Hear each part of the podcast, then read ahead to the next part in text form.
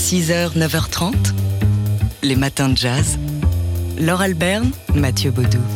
Alors, vous connaissez peut-être euh, cette euh, série animée diffusée sur Netflix depuis trois saisons et destinée aux adultes, c'est bien clair. Elle s'intitule Big Mouth. Destinée aux adultes parce qu'il est question de sexualité notamment dans des termes non édulcorés du tout, du tout, du non, tout. mais alors très très imagé et, très drôle. Oui. Il faut dire ce qu'il y a quand Big même. Mouth qui s'intéresse donc à des élèves de- d'une classe de 5e euh, sur la côte est des États-Unis et donc aux affres de l'adolescence et de la puberté, la découverte de la sexualité et de l'amour hein, aussi notamment. Et dans cette série, il y a un personnage récurrent, un certain Duke Ellington. Plus exactement, le fantôme de Duke euh, qui est coincé euh, littéralement dans la maison qu'ont acheté les, parents d'un des adolescents. Et donc régulièrement, eh bien, il vient euh, donner euh, des conseils, raconter ses souvenirs à un adolescent et à un de ses copains. Généralement, ce sont plutôt des souvenirs euh, en dessous de la ceinture, à l'image donc de cet épisode tr- 7 de la troisième saison qui vient d'être euh, mise en ligne et dans lequel le fantôme de Duke découvre aussi, outre qu'il va perdre, euh, il raconte comment il a perdu sa virginité, il découvre le ragtime. Extrait.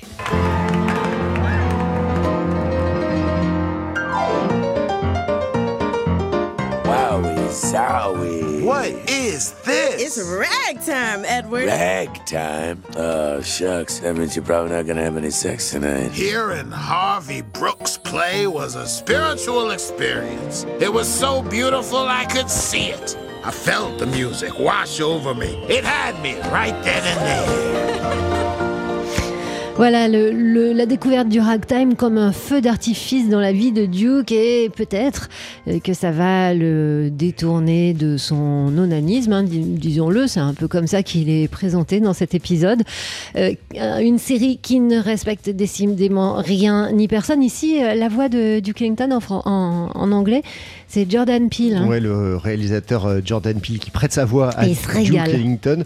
Et nous aussi, on se régale devant cette euh, saison 3 de Big Mouth à voir euh, sans modération, avec quelques restrictions les enfants Ouais, sur Netflix. 6h, 9h30, les matins de jazz. Laure Alberne, Mathieu Baudou.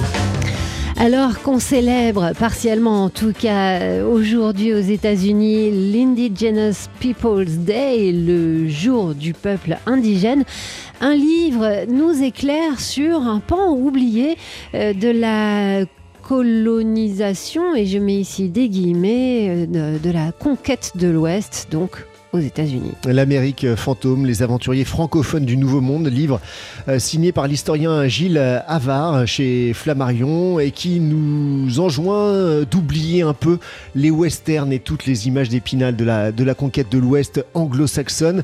En effet, nous apprend Gilles Havard, durant trois siècles, entre 1550 et 1850, l'Amérique du Nord a été sillonnée par des aventuriers de langue française, des Français ou des Canadiens, coureurs de bois, trappeurs ou interprètes, des hommes qui se sont mêlés aux, aux Indiens, aux Amérindiens. Mais oui, et donc c'était avant euh, le, La les- fameuse les, conquête de pionniers euh, voilà, anglo-saxons.